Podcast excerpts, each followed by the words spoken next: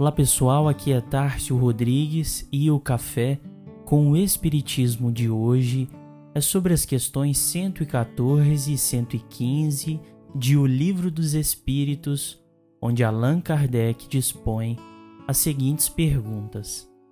Questão 114. Os espíritos são bons ou maus por natureza ou são eles mesmos que se melhoram? E os espíritos respondem: São os próprios espíritos que se melhoram e, melhorando-se, passam de uma ordem inferior para outra mais elevada. E pergunta na questão 115: Dos espíritos, uns terão sido criados bons e outros maus? Obtendo a resposta: Deus criou todos os espíritos simples e ignorantes, isto é, sem saber. A cada um deu determinada missão com o fim de esclarecê-los e de os fazer chegar progressivamente à perfeição, pelo conhecimento da verdade, para aproximá-los de si. Nesta perfeição é que eles encontram a pura e eterna felicidade Passando pelas provas que Deus lhes impõe, é que os espíritos adquirem aquele conhecimento. Uns aceitam submissos essas provas e chegam mais depressa à meta que lhes foi assinalada.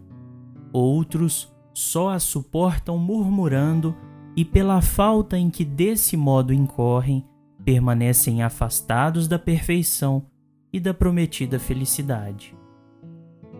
As questões estão situadas no segundo livro do Mundo Espírita ou dos Espíritos, quando Kardec traz a natureza essencial dos espíritos e suas escalas de progressão no contexto espiritual.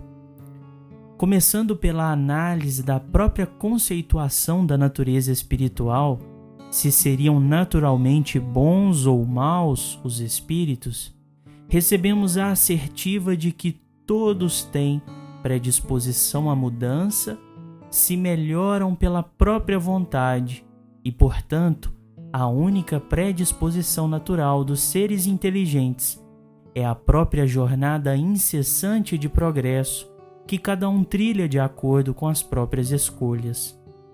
Mas num contexto inteiramente didático, as questões do Livro dos Espíritos se nos apresentam construindo e ampliando conceitos e expressões, numa sequência lógica e progressiva. Na questão 115, os espíritos dizem ainda de um ponto comum inicial onde todos partimos da simplicidade e ignorância ou falta de conhecimento. Recebemos missões determinadas que nos colocam ao alcance do esclarecimento e da perfeição onde encontramos a felicidade. Passando por provas e as bem recebendo, mais depressa avançamos, colhendo os méritos deste comprometimento. A inferência mais singela que podemos ter da progressão dos espíritos é que, mesmo os menos esclarecidos, ou até os mais relutantes do progresso, ainda assim são essencialmente aptos à transformação e a esse progresso. Além de que a condição de espíritos imortais, da qual todos também pertencemos, faz com que seja impossível eliminar os maus e apenas se torne factível a eliminação da maldade que há em todos nós. Concluímos assim que auxiliarmos-nos no esclarecimento para o progresso. É um determinismo que a própria lei divina e natural nos impõe. Escolher bem e cooperar para que os outros também o escolham é a demanda de esforço que merece a nossa verdadeira atenção. E encerramos com a fala de Jesus a Zebedeu, contida no livro Boa Nova, capítulo 4, intitulado A Família Zebedeu, onde ele diz: Em verdade, replicou o mestre, a mensagem da Boa Nova é excelente para todos. Contudo, nem todos os homens são ainda bons e justos para com ela. É por isso que o Evangelho traz consigo o fermento da renovação. E é ainda por isso que deixarei o júbilo e a energia como as melhores armas aos meus discípulos. Exterminando o mal e cultivando o bem, a terra será para nós um glorioso campo de batalha. Se um companheiro cair na luta, foi o mal que tombou, nunca o irmão, que para nós outros estará sempre de pé. Não repousaremos até o dia da vitória final. Não nos deteremos numa falsa contemplação de Deus à margem do caminho, porque o Pai nos falará através de todas as criaturas trazidas à boa estrada.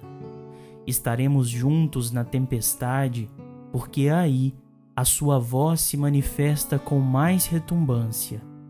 Alegrarmos-nos nos instantes transitórios da dor e da derrota, porque aí o seu coração amoroso nos dirá: Vem, filho meu, estou nos teus sofrimentos com a luz dos meus ensinos.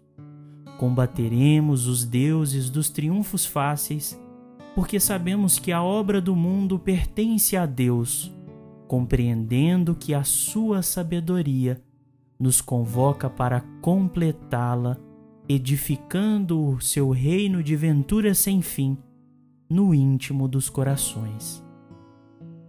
Fiquem com Deus e até o próximo episódio do Café com o Espiritismo.